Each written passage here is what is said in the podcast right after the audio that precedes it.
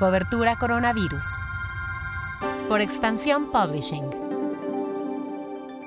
Hola, soy Mónica Alfaro y te presento lo que sabemos hasta el momento sobre el coronavirus. Noticias.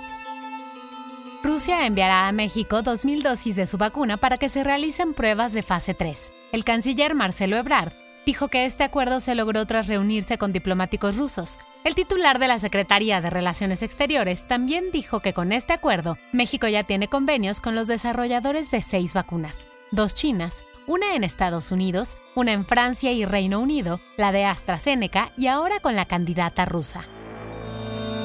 Pasamos a lo que pasa en el mundo. Fernando Simón, director de Emergencias Sanitarias de España, admitió que las cosas no van bien. El encargado de la pandemia en el país ibérico dijo que ante el reciente repunte de contagios y si no se toman las debidas precauciones, hay un riesgo muy real de que entren en un nuevo colapso del sistema sanitario. En este sentido, hizo un llamado a los influencers para que recomienden a los españoles más jóvenes que tomen medidas de distanciamiento social. La Unión Europea ha hecho un llamado para una compra anticipada de 225 millones de dosis a la candidata a vacuna del laboratorio alemán CureVac. El acuerdo es el cuarto de este tipo que se logra en la Unión Europea.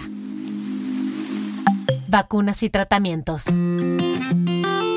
La farmacéutica Johnson Johnson prevé que en el mes de septiembre se inicien pruebas de fase 3 de su candidata a vacuna. La empresa dijo que buscará que estas pruebas en humanos se realicen en 60.000 voluntarios, principalmente en Estados Unidos, pero también en otros países como Brasil y México. La nueva normalidad. ¿Ya viste la multipremiada película Perdidos en Tokio? Si no lo has hecho, puedes aprovechar que este fin de semana estará en el Autocinema Santa Fe. Otras películas que también se encuentran en la cartelera de estos días son Madagascar 3, Jurassic World y Hotel para Perros. Si quieres ver la programación completa, entra en boletia.com, diagonal eventos, diagonal autocinema Santa Fe. El guion de este podcast fue escrito por Giovanni Mac con información de las agencias Reuters, F y AFP. Que tengas un gran fin de semana. Te esperamos nuevamente el lunes.